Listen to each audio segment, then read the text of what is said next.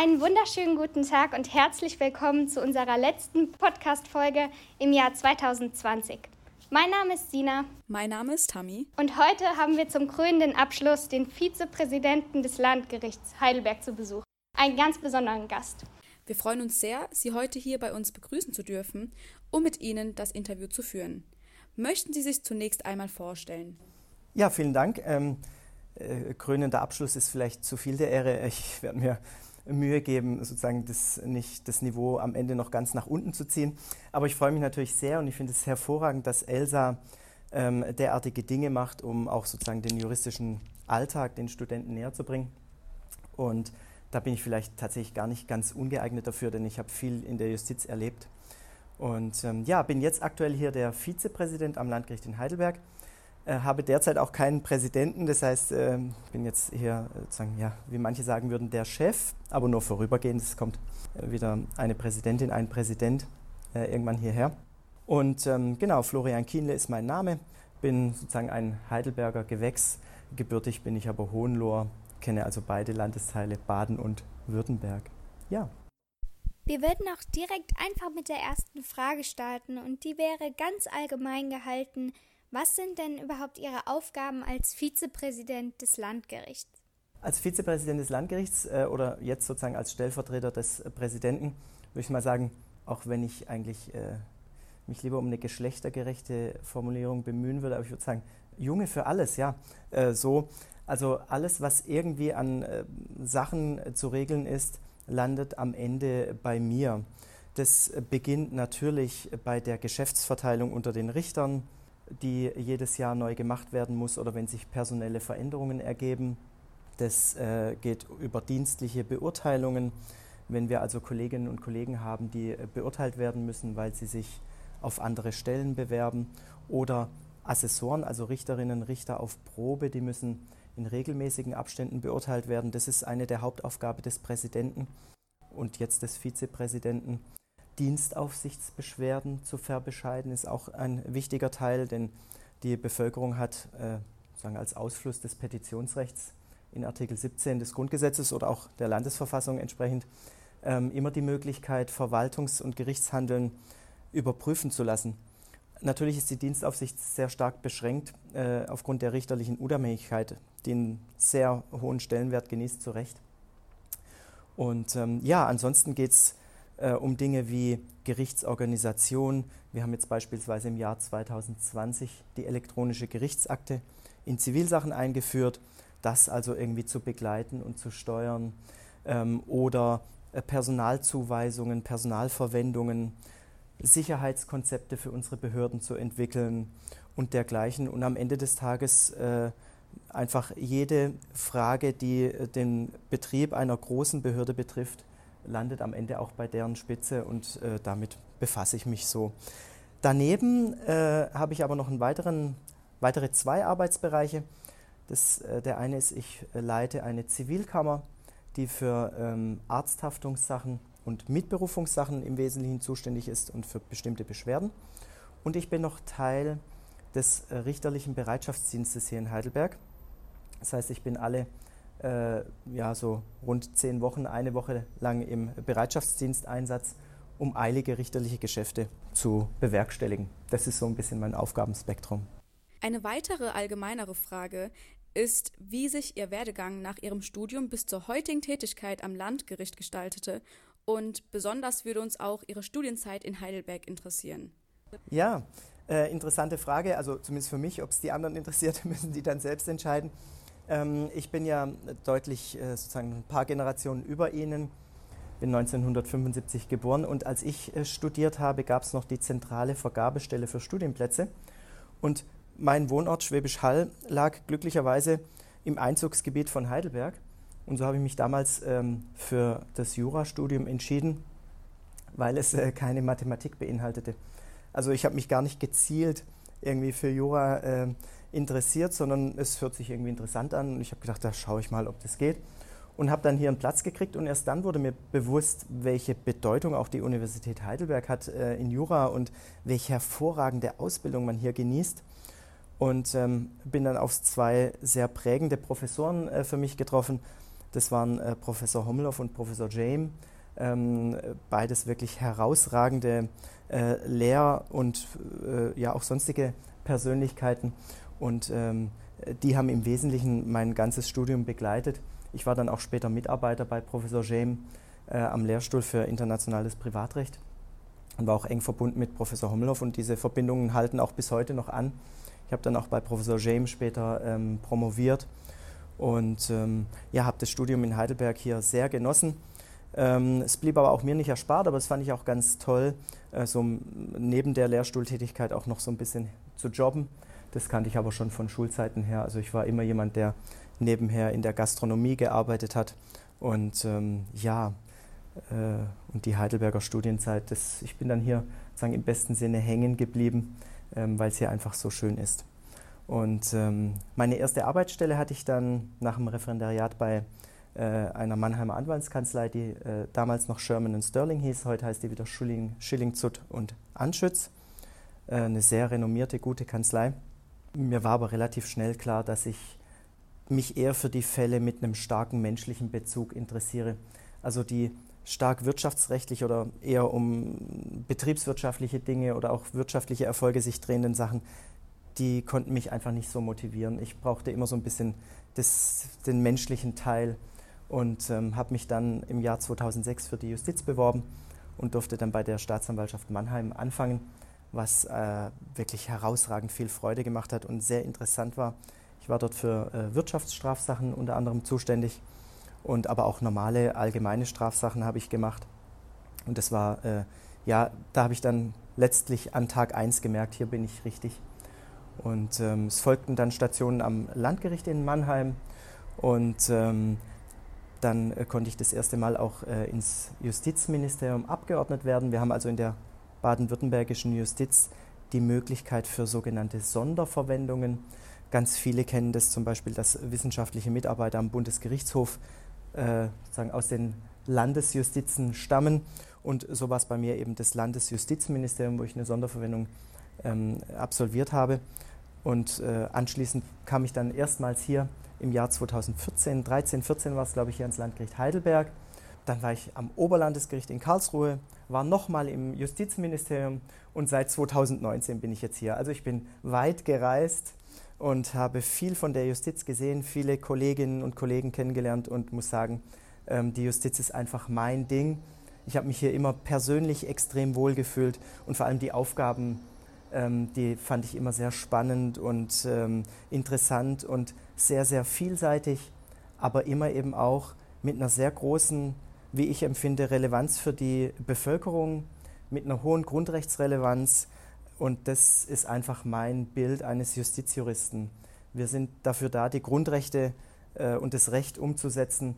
Und zwar für jeden Einzelnen ohne Ansehen der Person, egal ob reich oder arm. Und ähm, ja, dazu fühle ich mich einfach berufen. Ich denke, Jura ist natürlich auch ein Studium, das, wie Sie bereits sagten, sehr vielseitig ist. Und man muss sich nicht im Studium bereits entscheiden, wo der Weg konkret am Ende hinführt. Gerade deshalb und weil Sie bereits auf Ihre vielfältigen Tätigkeitsfelder zu sprechen kamen, könnten Sie auch im Blick auf Ihre heutige Tätigkeit sagen, was Ihnen am besten gefällt? Ja, es ist äh, in der Tat so, dass ich zum Beispiel vom Rechtsgebiet her gar keine so große Unterschiede machen würde, zum Beispiel zwischen dem Zivilrecht oder dem Strafrecht oder auch dem Betreuungsrecht äh, oder letztlich auch dem Verwaltungsrecht. Ähm, für mich ist es, wie ich es gerade auch schon gesagt habe, immer so, dass für mich der Kontakt mit den Menschen entscheidend ist. Ich würde mal den Richter so als eine Art Sozialdoc, ähm, Sozialdoktor äh, beschreiben. Wenn es im zwischenmenschlichen Räderwerk, im Zahnräderwerk irgendwo knirscht, wenn der Sand ins Getriebe kommt, ähm, dann ist es die Aufgabe der Richterinnen und Richter, dieses Sandkörnchen zu entfernen. Und dazu haben wir ganz verschiedene Instrumente, äh, die ja, von sanft bis ganz hart äh, gehen können. Und es ist eben unsere Aufgabe herauszufinden, welches Instrument ist das Richtige und ähm, um in dem betreffenden Fall eben das Zahnräderwerk wieder zum Funktionieren zu bringen. Das kann die Strafe sein, ein Urteil, der Vergleich, ähm, ein Beschluss verschiedenen Inhalts. Und letztlich ist es so, dass der richterliche Erkenntnisakt Und nichts anderes tut ein Staatsanwalt, wenn er anklagt oder ein Plädoyer hält. Er wertet. Und dieser Erkenntnis- und Wertungs-, Bewertungsakt, der ist letztlich losgelöst vom Rechtsgebiet. Es ist immer erforderlich, dass man versucht, so mit den prozessualen Möglichkeiten so nahe wie möglich an die Wahrheit zu kommen und dass man im zweiten Schritt dann versucht, die für sich selbst herausgefundene Wahrheit dann rechtlich zutreffend einzusortieren und mit den zutreffenden Rechtsfolgen zu belegen. Und da haben die Richter und Staatsanwälte einfach ein, ein sehr breites Spektrum. Also das Recht lässt ganz viele Entscheidungsfreiräume, unbestimmte Rechtsbegriffe, Ermessen, ähm, Bewertungen zu. Und diese Anwendung des Rechts auf den Einzelfall in einem Setting, wo bestimmte konkrete Personen betroffen sind, das ist eine höchst vornehme und höchst wichtige Aufgabe, die einfach äh, uns Richtern, Richterinnen, Staatsanwältinnen, Staatsanwälten obliegt. Und ähm, ja, das erachte ich sozusagen als großen Vertrauensbeweis äh, unserer Demokratie, dass das in ja, auch meine Hände gelegt wurde. Und äh, von daher mache ich einfach gerne alles, was in der Justiz anfällt, weil es alles dazu dient, unseren Rechtsstaat zum Funktionieren äh, oder am Funktionieren äh, zu halten und äh, damit auch letztlich einen wichtigen Teil der Gesellschaft. Unsere freiheitlich-demokratische Grundordnung beruht zu großen Teilen auf unserem Rechtsstaat. Und ähm, es kann hier letztlich jeder alles jederzeit zur Überprüfung stellen.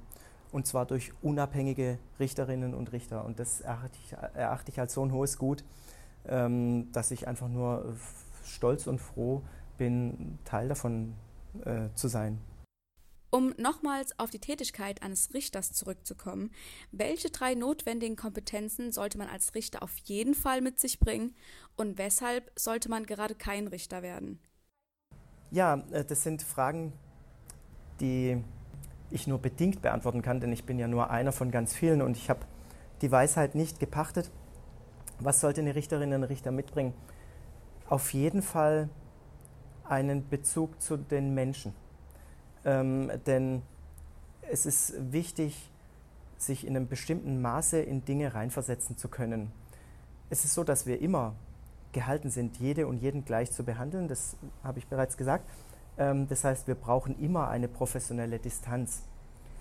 Wir dürfen ja auch nicht jeden Fall äh, bis in unser tiefstes Seelenleben vordringen lassen, denn wir müssen immer in der Lage sein, den Fall richtig zu entscheiden. Und die Betroffenen haben letztlich nichts davon, wenn wir vor Mitgefühl zerfließen.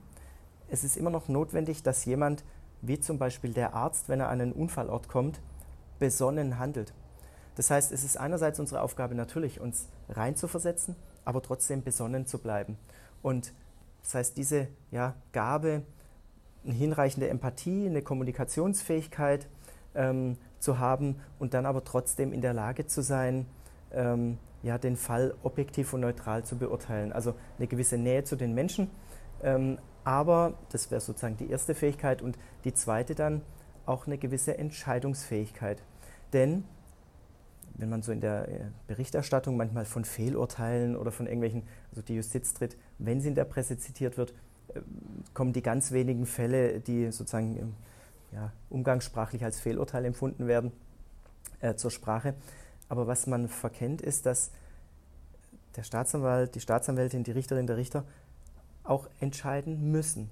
Wir müssen einen bestimmten Antrag stellen als Staatsanwalt oder wir müssen als Richter ein gewisses Urteil fällen. Wir sind die Instanz, die dazu berufen ist, letztlich festzulegen, was gilt. Und davor sollte man dann am Ende des Tages auch keine Scheu haben. Man muss das sehr sorgfältig machen, aber man darf keine Angst äh, davor haben. Und ähm, ja, deswegen vielleicht auch, weil wir es mit ganz vielen Bevölkerungsgruppen zu tun haben, ähm, sollte man vielleicht auch kein besonders elitäres Denken haben, sondern eher so ein, ja, eine gleichheitliche, demokratische Grundeinstellung äh, ist eben ganz förderlich. Die Frage, wann man kein Richter werden sollte, ist vielleicht die schwierigere. Ich würde es mal so sagen, wer es darauf anlegt, am Ende ein Porsche, ein Lamborghini und ein Ferrari in seiner Garage stehen zu haben, der wird es mit dem Richterberuf nicht hinkriegen. Ähm, man wird als Richter immer auskömmlich leben, ähm, aber die großen Reichtümer kann man mit diesem Beruf nicht erzielen. Ehrlich gesagt wollen wir das aber auch nicht, denn sonst würden wir uns vielleicht zu stark von denen abkoppeln, die unserer Rechtsprechung unterliegen. Wir sind Teil der Gesellschaft, kein abgesonderter Teil. Und ähm, wir leben sehr gut im öffentlichen Dienst. Äh, Gerade jetzt in der Corona-Pandemie muss man wirklich sagen, wir sind gesegnet mit sichersten Arbeitsplätzen. Ähm, es hat hier keine Existenzängste. Das ist alles ganz gut. Aber wer wirklich den Reichtum sucht, den unermesslichen, den werden Sie in der Justiz nicht finden. Wer Scheu vor Menschen hat, wer ähm, sozusagen eher, ja, sagen, lieber für sich allein äh, lange was ausbrütet, der ist vielleicht bei uns nicht am allerbesten aufgehoben. Denn wir sind eben gehalten. Es ist wirklich unsere vornehmste Aufgabe, ist das rechtliche Gehör zu gewähren. Und das bedeutet eben, dass man mit den Menschen ins Gespräch tritt, ins verfahrensmäßige Gespräch, das rechtliche Gehör gewährt. Äh, das heißt, wer das nicht aushält oder nicht möchte, der ist nicht so gut hier aufgehoben. Und die Kolleginnen und Kollegen, die ich kenne, äh, die allermeisten halten das sogar für das Salz in der Suppe bei uns, eben diese Verhandlungssituation oder das rechtliche Gehör. Sei es im Sitzungssaal, sei es im äh, Altersheim bei einem betreuten Menschen oder in der Psychiatrie. Das gehört alles dazu. Da darf man also keine Angst haben. Das würde ich vielleicht so als Grundkriterien äh, für den Richterberuf sehen.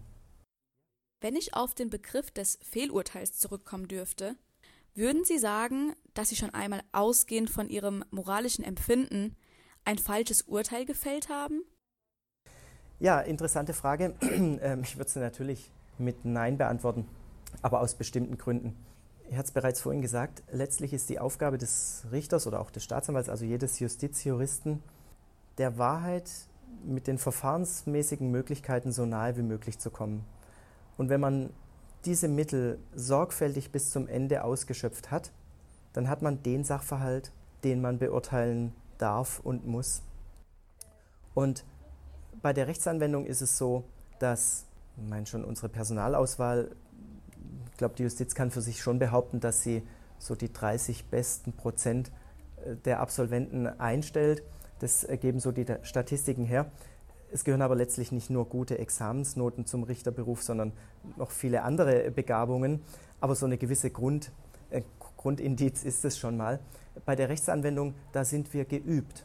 Wir haben ja auch alle, äh, alle äh, Hilfsmittel, die man sich so denken kann, ähm, von Kommentaren und dergleichen und natürlich äh, alle Rechtsprechungen, die man zu Rate zieht.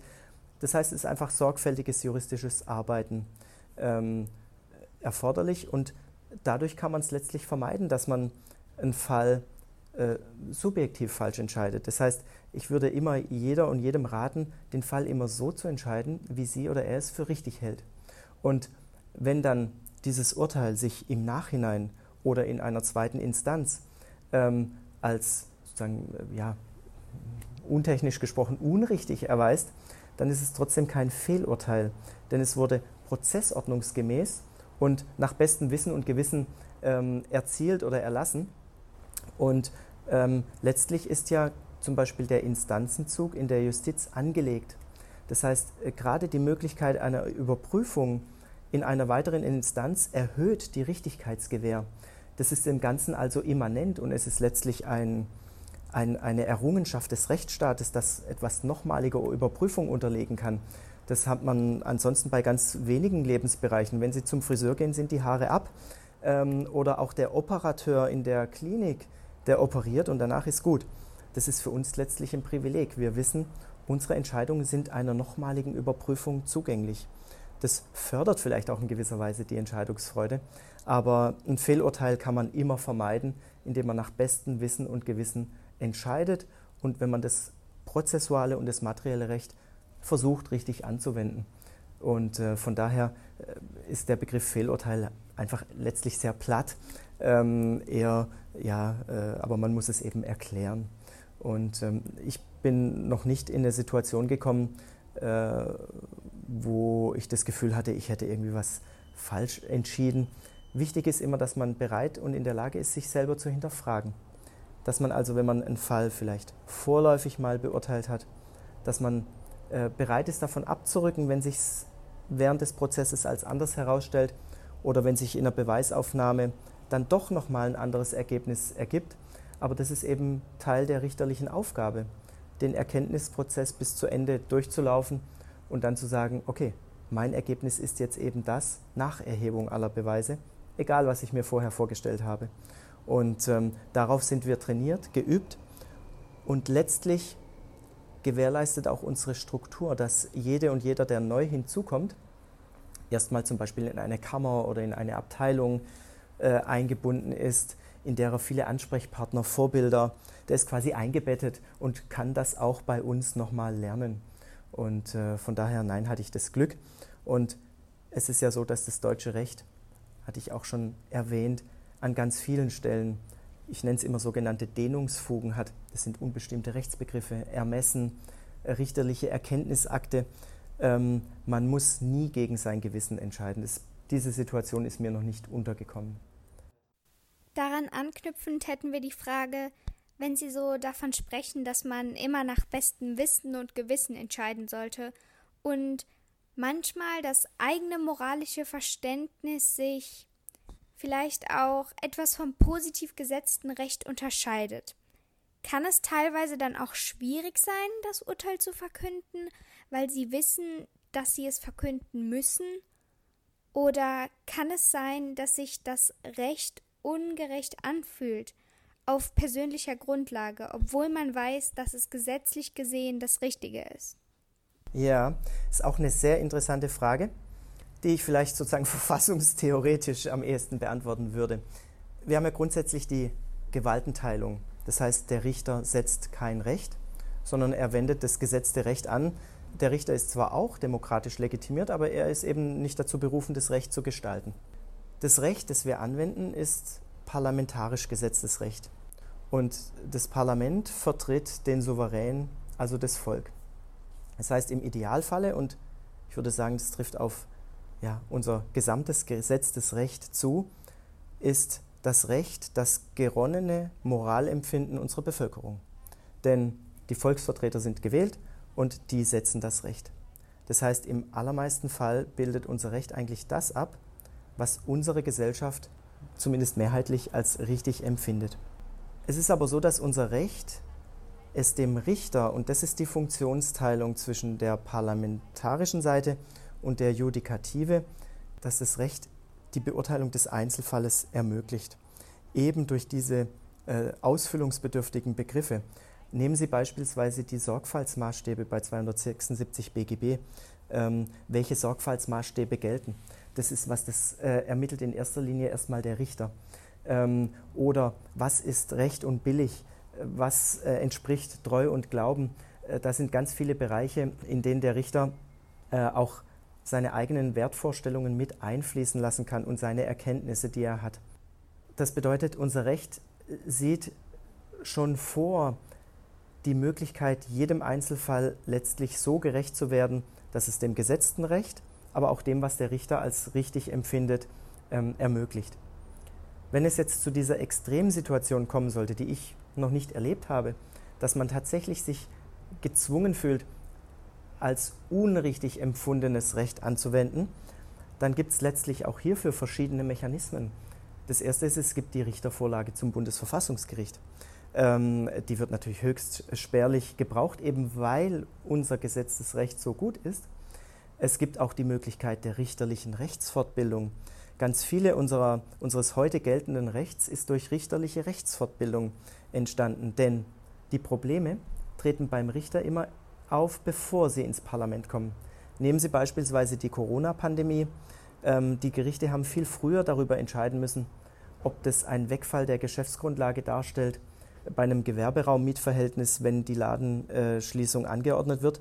Und der Bundestag entscheidet erst danach drüber. Das heißt, der Richter ist ganz häufig der Erste am Zug und kann dann das Recht auch entsprechend fortbilden. Es gibt auch die Vorlage zum Europäischen Gerichtshof. Ähm, so. Und dann aber in diese Situation, die kann ich mir letztlich überhaupt nicht vorstellen, dass wir in diese nochmal kommen. Ähm, das waren die düsteren Zeiten in der deutschen Geschichte. Ähm, es gibt immer noch das Recht, das äh, in einem derartigen Maße evident rechtswidrig ist, dass äh, es nicht äh, zur Anwendung äh, kommt. Das ist die sogenannte Radbruchsche Formel, ähm, die man sozusagen, das war das, der Unrechtsstaat im Dritten Reich, aber ich äh, sehe nicht, dass wir jemals wieder in eine derartige Situation gelangen. Wenn, dann ist aber natürlich genau der Richter dazu berufen, das zu erkennen. Aber diese Gefahr sehe ich heutzutage wirklich nicht. Etwas, das uns auch interessiert, insbesondere im Zusammenhang mit dem Zitat Die Kleinen hängt man, die Großen lässt man laufen, ist die Frage, sind vor dem Gesetz wirklich alle gleich? Ja, mein tief empfundener Grundansatz ist ja. Deswegen bin ich in die Justiz gegangen. Deswegen habe ich mich für eine Tätigkeit entschieden, die eben nicht anhand wirtschaftlicher Kriterien ausgerichtet ist, welcher Fall hat welchen Streitwert, sondern es entscheidet der Richter selbst, wie viel Arbeit er in jeden Fall steckt. Und ähm, das heißt, es kommt bei uns letztlich äh, immer auf den Einzelfall an und wir gehen jeden Fall grundsätzlich mit der gleichen Sorgfalt an, egal ob es ein Streitwert von einem Euro ist oder von 100 Millionen. Und die Justiz hat ja auch Möglichkeiten wie Prozess- und Verfahrenskostenhilfe, die Beiordnung von Pflichtverteidigung und dergleichen. Das heißt, eigentlich gewährleistet unsere Struktur, dass gerade die Ärmeren ähm, auch zu ihrem Recht gelangen. Das ist die Aufgabe der Justiz.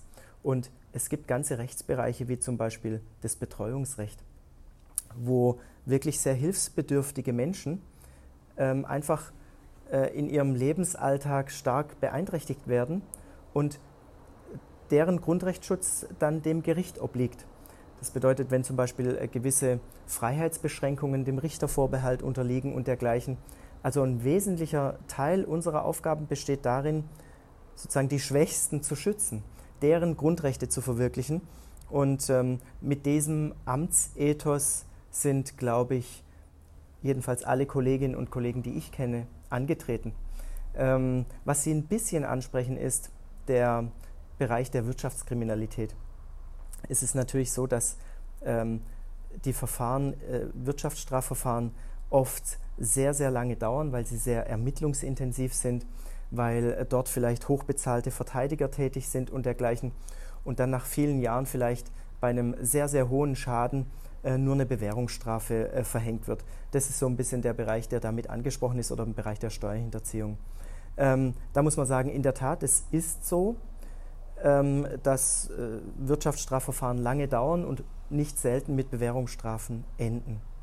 Man muss aber sehen, dass bereits die Anhängigkeit eines Ermittlungsverfahrens und das Drohen eines Strafprozesses vor Gericht für die äh, Beschuldigten auch bereits eine erhebliche Belastung darstellt. Wenn sie als früherer Geschäftsführer plötzlich äh, Gegenstand eines Ermittlungsverfahrens sind und bei ihnen wurde vielleicht eine Hausdurchsuchung vorgenommen, vielleicht saßen sie sogar kurzzeitig in Untersuchungshaft und äh, es läuft eine Anklage gegen sie, dann sind sie in ihrer Lebensführung sehr stark beeinträchtigt. Und wenn sich das über mehrere Jahre zieht, weil eben die Aufklärung, ob der Insolvenzantrag rechtzeitig gestellt wurde oder nicht, oder ob die Bilanz falsch ist oder nicht, ist vielleicht ein bisschen schwieriger aufzuklären als die Frage, ob ein Mensch verletzt wurde oder ein Gegenstand entwendet, sind komplexere Bewertungen. Das heißt, es ist auch nachvollziehbar, dass sich das ein bisschen in die Länge zieht. Aber durch das Maß der Betroffenheit ist es schon richtig, dass das bei der Strafzumessung berücksichtigt wird, die Dauer der Ermittlungen. Das heißt, letztlich wird dadurch auch wieder ein Teil Gerechtigkeit hergestellt, dass die Strafen in diesen Bereichen eben den Umstand berücksichtigen, dass die Verfahren sehr lange gedauert haben.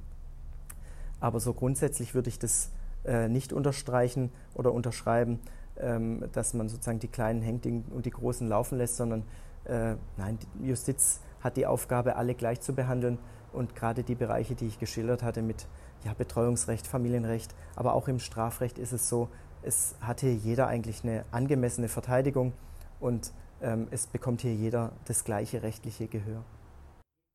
Ja, ich denke, in Deutschland sind wir auf jeden Fall in allen drei Komponenten unserer Gewaltenteilung sowie in der Ausbildung, gerade in der Justiz, sehr gut aufgestellt. Unsere letzte Frage wurde von unseren Zuhörern gestellt. Die Frage lautet, ob es möglich ist, eine Station des Referendariats beim Landgericht Heidelberg zu absolvieren. Und wenn ja, welche Voraussetzungen dafür nötig sind.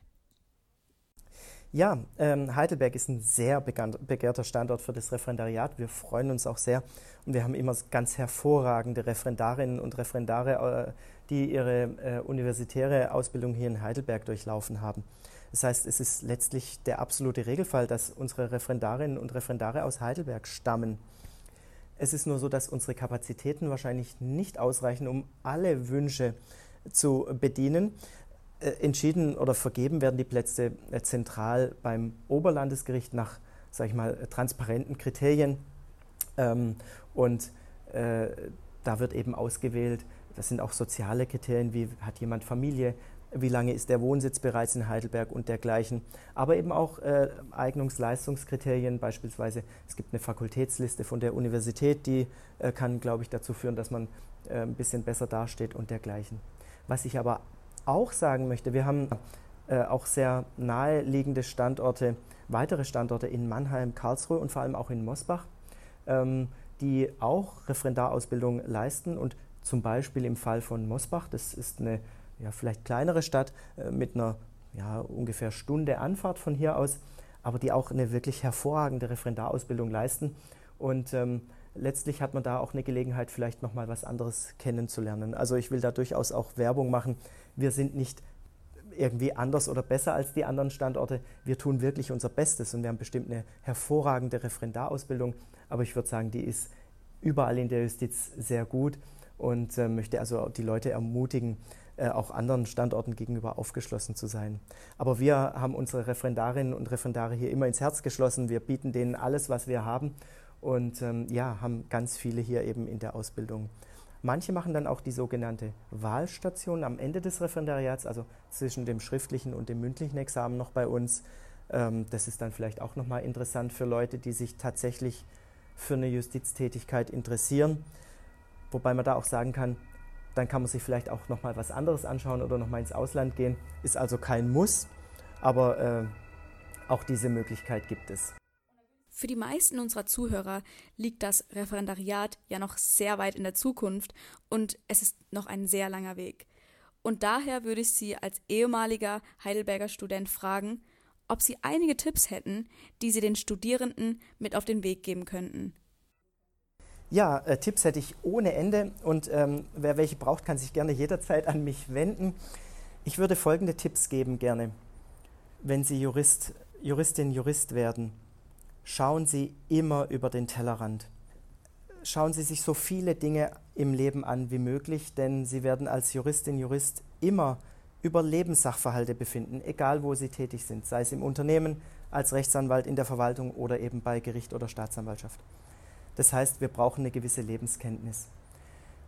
Schauen Sie auch juristisch über den Tellerrand. Widmen Sie sich den Grundlagenfächern Rechtsphilosophie, Rechtsgeschichte.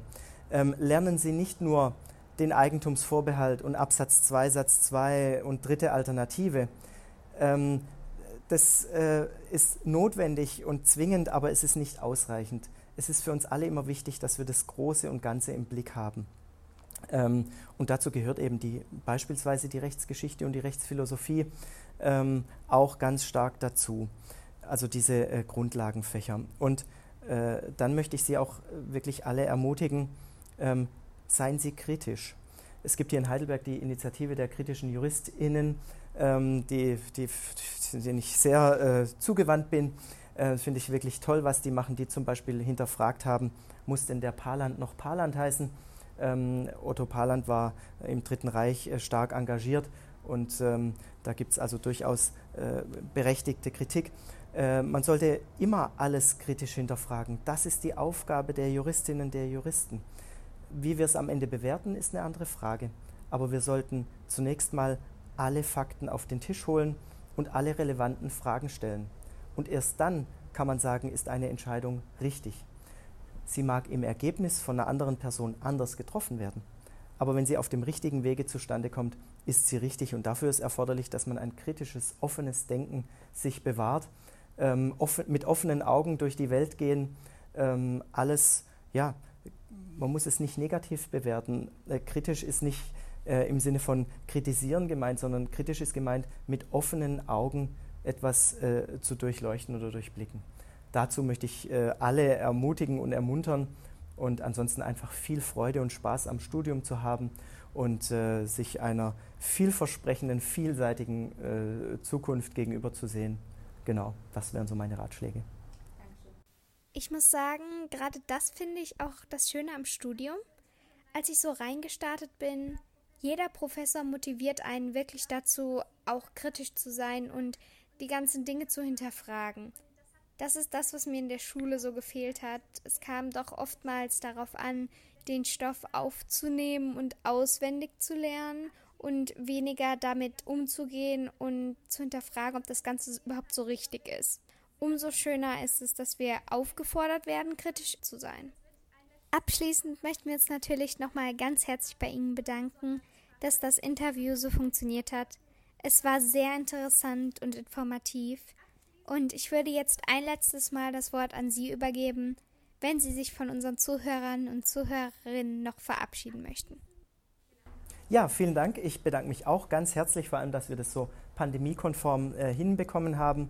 Und ich finde es ein ganz tolles Format, äh, was Sie tun. Und ich wünsche einfach allen alles, alles Gute. Ähm, genießen Sie Ihre Zeit in Heidelberg, aber auch in der Welt. Die ist so groß und vielleicht können wir sie irgendwann auch wieder bereisen, ähm, äh, möglichst CO2-neutral. Alles Gute. Wir wünschen euch im Namen des Teams von Elsa Heidelberg ein gesegnetes neues Jahr mit viel Glück und Gesundheit sowie einen guten Rutsch. Danke fürs Zuhören.